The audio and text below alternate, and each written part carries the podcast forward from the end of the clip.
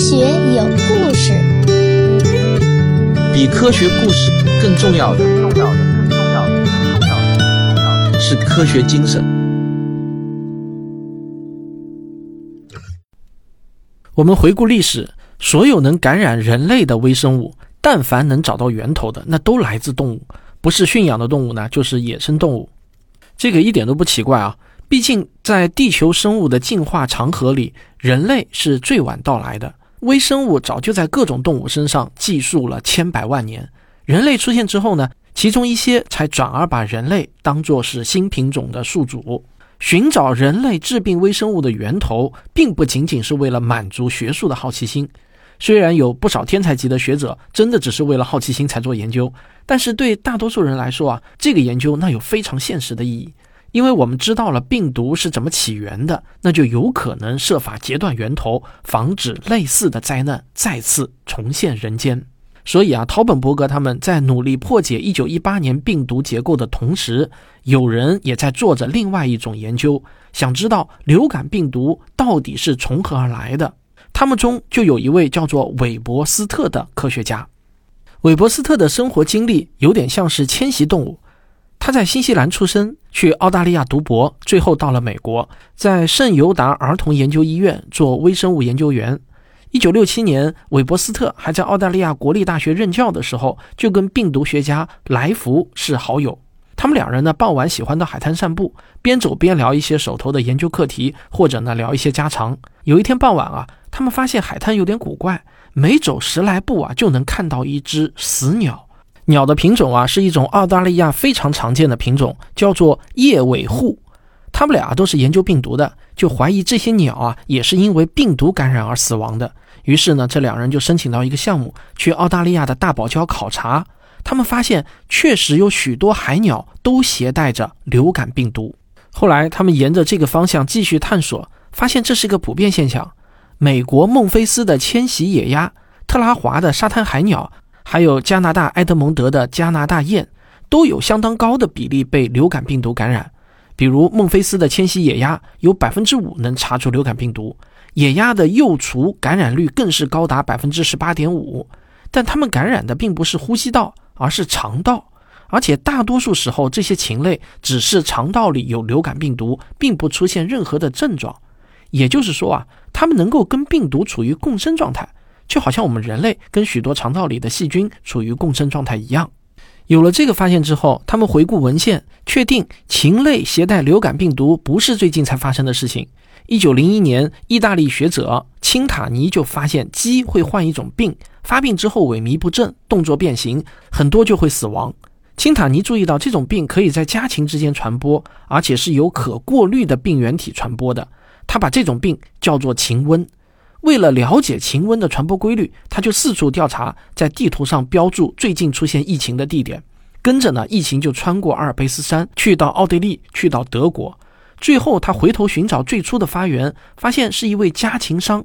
这位商人呢，就带着有禽瘟的一批家禽到一个展销会上去参展，结果就导致啊，整个展会大量的家禽发病死亡，展会呢也被迫提前结束。参展商就带着自己的家禽回家了。但是谁也没有想到啊，需要做什么防范？结果呢，他们又把禽瘟带到了各自的家乡，这就让疫情进一步的扩散开来。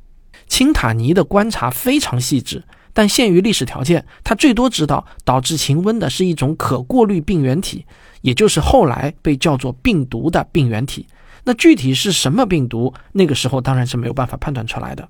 韦伯斯特的研究可以说啊，是回顾性的为青塔尼找到了解释。那些所谓禽瘟的案例，显然就是流感病毒感染，因为感染波及范围太广，所以不可能是一种新出现的疾病，在那之前肯定也已经存在，只不过钦塔尼首次留下了足够清晰的文字记录。韦伯斯特进一步考察各种野生和饲养禽类，发现禽类携带的流感病毒不是一种，而是很多种。所有当时已经知道的十六种血凝素，他们在禽类肠道里找到了十五种。其中呢，就包括 H1N1，也就是1918年大流感的那个株型。在那之前，医学界普遍认为，在自然状态下，流感病毒它只会感染人类。即使肖普在猪群里发现了流感，大多数人啊也认为那只是特例，是人类的病毒意外感染了猪群。这有点类似于用人类的病毒在猪群里制作了动物模型，就好像安德鲁斯他们故意用人类流感病毒去感染雪貂一样。倘若没有那些人为干预，动物应该不会被流感病毒自然感染。所以一开始呢，有许多人对韦伯斯特小组的研究非常的怀疑，有人就悄悄地跑到特拉华重新检查，结果发现那里的海鸟的感染率确实非常之高。其他地区的学者对本地禽类做调查，就进一步印证了这个结果。那以后我们知道，韦伯斯特是对的，野生水禽是最主要的流感病毒的天然库源。目前所知的人类流感病毒，全都可以从禽类流感病毒里找到基因根源。禽类流感病毒的谱系建立起来之后，韦伯斯特小组就对他们做了进一步的研究，看看野生水禽的病毒是不是能够感染家禽。因为家禽就在我们人类身边，更可能把病毒传给人类。这些实验就发现，在十几种亚型里，含有 H 五和 H 七，也就是第五和第七种血凝素的病毒亚型比较凶险。如果用来感染家禽，就会导致严重的疾病，死亡率非常的高。不过，韦伯斯特这些研究主要是在二十世纪七十年代进行，那时候还只发现了含有 H 一、H 二、H 三的流感病毒可以感染人类，还没有发现含 H 五或者 H 七的亚型能够感染人类。因为禽类感染都是在肠道，它们的粪便就必然会携带大量的病毒，一克粪便里就能有一亿颗病毒，所以禽类互相感染显然是因为粪便污染了水和食物。而饲养禽类或者呢跟禽类密切接触的人，难免就会踩踏到禽类粪便，于是呢就会把病毒带到别处。大多数时候，这些病毒并不能感染人，但许多禽类病毒可以感染猪，因为猪的呼吸道上皮细胞跟禽类肠道的上皮细胞有相同的受体。如果这些跟禽类密切接触的人同时也跟猪接触的话，那么就有可能把禽类病毒传播到猪的身上。那这就带来了一个很可怕的潜在风险：猪既然能够被禽类病毒感染，也能被人类的 H1N1 病毒感染。那如果禽类病毒和人类病毒同时感染了猪，这两种病毒的基因就有可能发生抗原转换。当然啊，上面这些呢是理论推导，实际上它会不会发生呢？现代科学可不能光凭推导就下结论，必须要有客观的证据。于是呢，韦伯斯特就开始去找证据了。那么韦伯斯特有没有找到证据呢？咱们先上个小广告，广告之后见。我的付费专辑《吃货科学指南》已经全部更新完毕了，欢迎大家购买收听。或许啊，几十块钱能为你节省几千块钱的冤枉支出，它能让你吃出健康，吃出自信。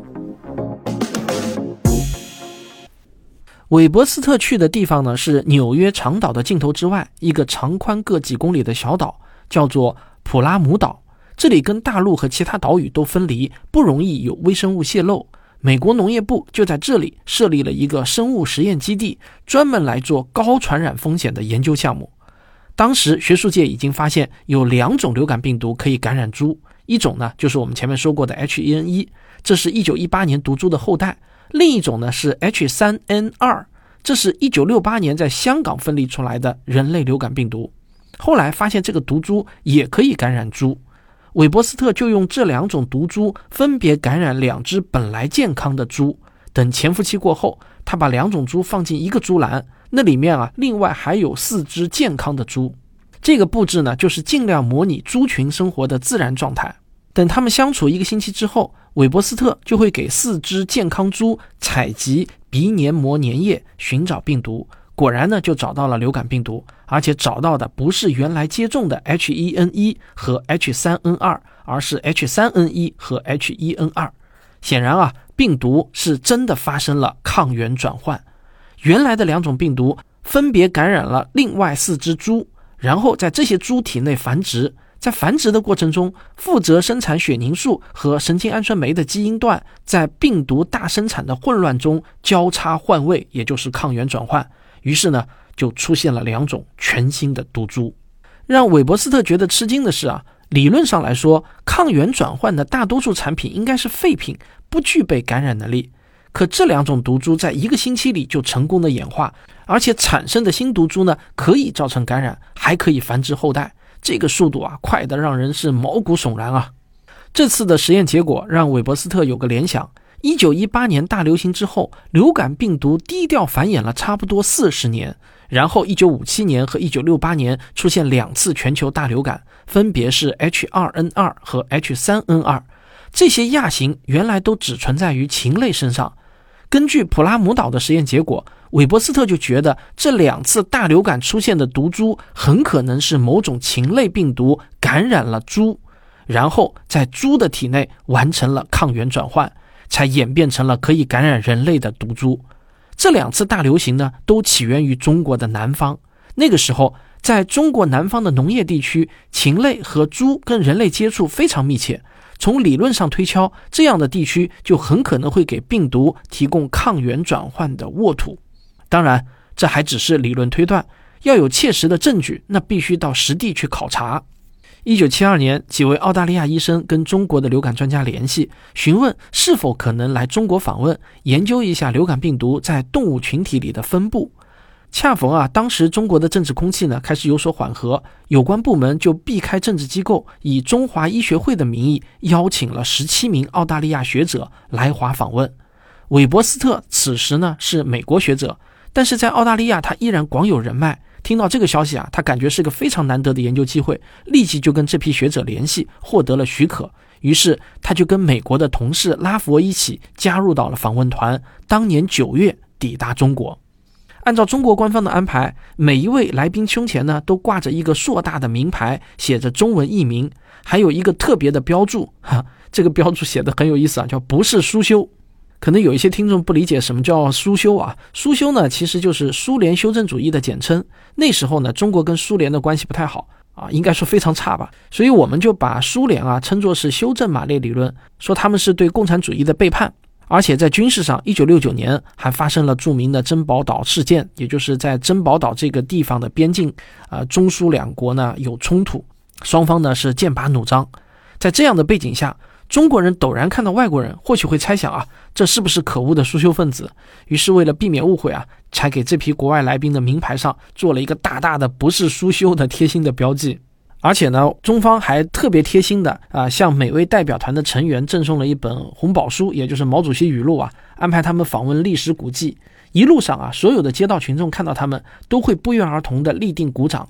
这些活动完成之后，韦伯斯特就提出他们想看一看养猪场，采集一些呼吸道粘液样本。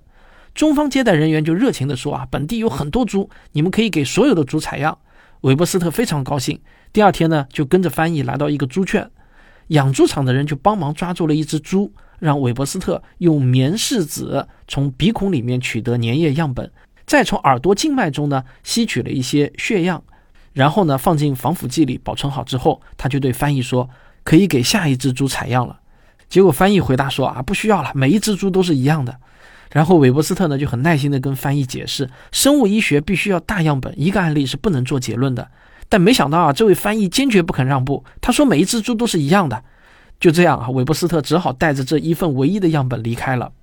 他的下一站呢是北京，跟预防医学科学院的病毒学家朱继明会谈。朱继明就提到，1957年那次流感大流行最早的报道就是在贵州。那年二月，贵州西部二十个县出现了第一批病例，从这些病人体内分离出 H2N2 病毒。不过，朱继明不太相信流感病毒是起源于动物的，而是倾向于认为1957年的 H2N2 毒株是一918年 H1N1 毒株自然演变的结果。别人或许不太在意啊，但韦伯斯特呢，却总是放不下对动物传人的担忧。他们这次旅行访问了广州、石家庄、北京、天津、沈阳、大连、上海，在许多地方，韦伯斯特都看到有大型家禽饲养场和活禽市场。他知道这些禽类必定有许多体内是带有流感病毒的。更让他不安的是啊，离家禽饲养场不远的地方，往往就是养猪场。大批禽类聚集在一起，有充分的机会互相交换病毒，而猪可以同时感染人类和禽类病毒。猪就是著名的流感病毒基因交换所。根据他在普拉姆岛的实验结果，这样的环境非常容易产生新的流感毒株。这让韦伯斯特的一颗心始终悬着。会谈结束时，双方呢就交换了各自收集的病毒样本。中方还向澳大利亚访问团提供了一批治疗流感的草药。不过韦伯斯特他们回国之后做验证，没有能证实这些草药对流感病毒有抑制作用。韦伯斯特这次访问得到的印象是啊，中国医学界对流感虽然在做理论研究，但临床上并不是特别重视。或许呢，这是因为其他疾病的压力更大吧。一九八七年，中国开始积极参与世界卫生组织的全球流感监测网络，每年向世界卫生组织提供本地流行的流感病毒样本。从那时到二零零五年，世界卫生组织推荐的流感疫苗的三种毒株里，至少有一种是来自中国的。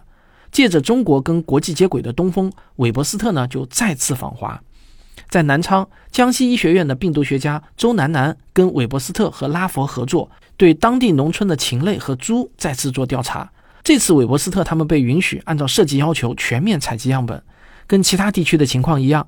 这个调查就发现，有许多饲养的禽类是携带流感病毒的，主要呢是 H 五和 H 七的亚型。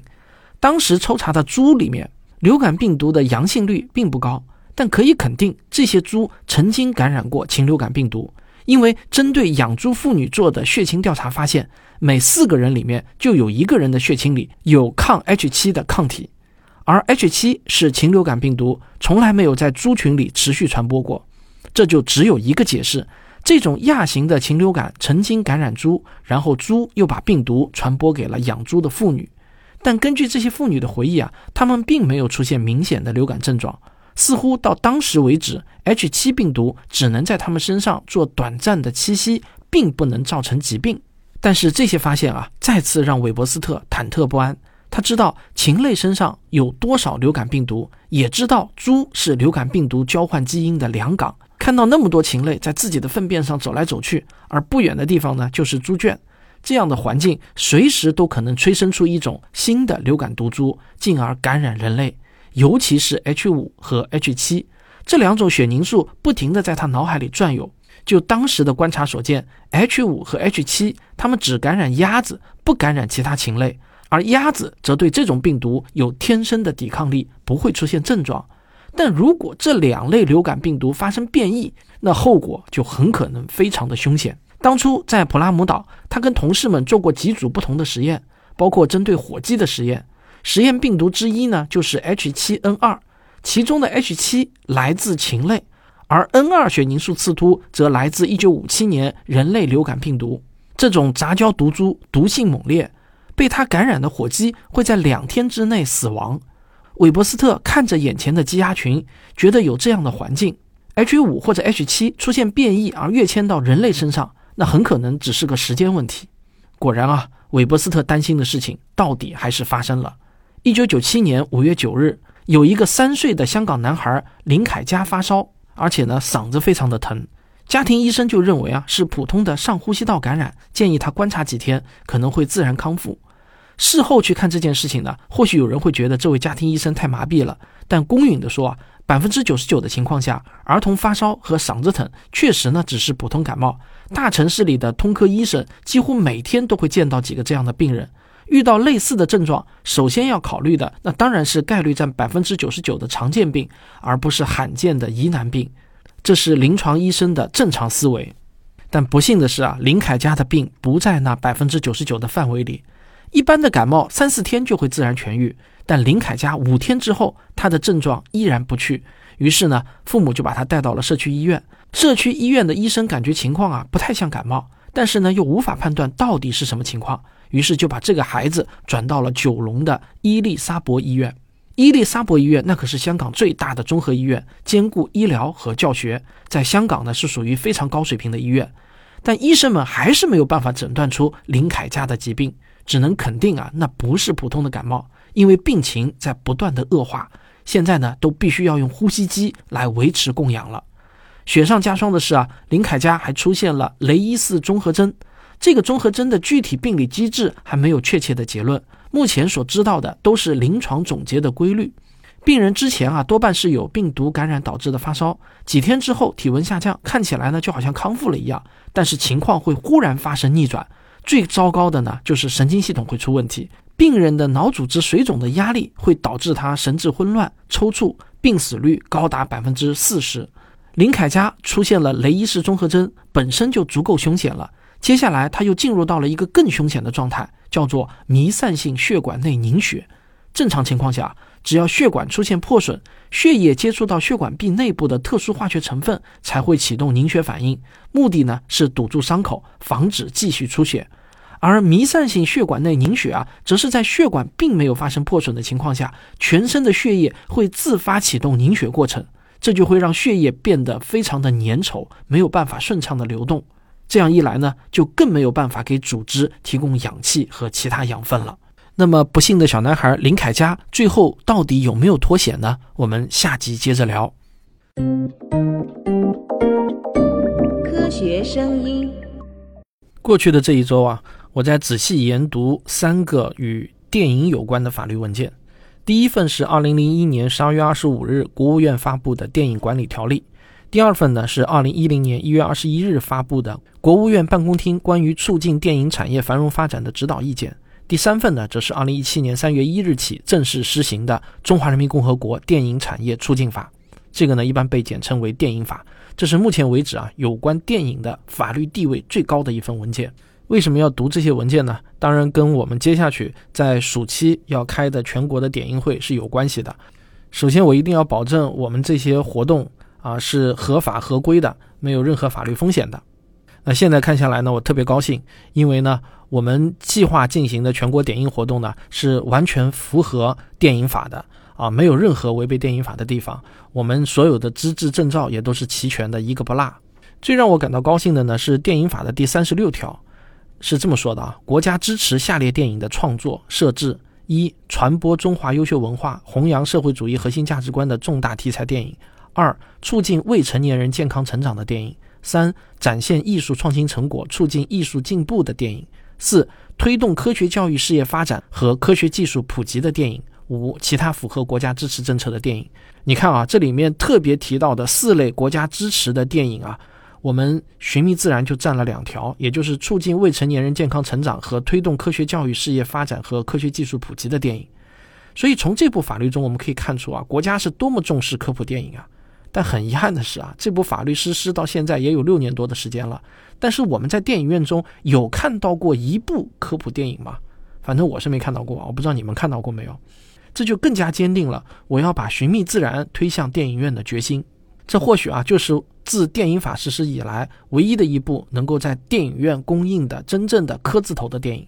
大家注意啊，很多自然类的纪录片，你们去看它的公映许可证啊，他们不是科字头的，是纪字头的，就是他们属于纪录片类型，不是属于科教片类型的。这些呢都不能算是真正意义上的科普电影，只有我们的《寻觅自然》是名实相符的科普电影，科字头的。我想说这句话啊，今天您看什么电影，就决定了未来有越多怎样的电影可看。我们真心希望啊，暑假带着您的孩子走进电影院，来看看我们的《寻觅自然》吧。我们现在已经注册了“寻觅自然”的微信公号，有关“寻觅自然”的一切官方消息都会在这个公号中发布。特别希望您能关注一下，来了解一下我们在全国电影院的放映信息。从现在开始啊，我们就已经会把全国电影院的排片信息在这个公号中陆续的放出来。现在其实已经有好几个城市在做点映了，比如说像成都啊、中山啊、长沙啊，都已经在做点映了。当然，真正大规模的开始是要到暑期，也就是从七月八号开始。好了，跟你唠叨了这些，还是希望你能支持一下我们的电影。就这样，我们下期再聊。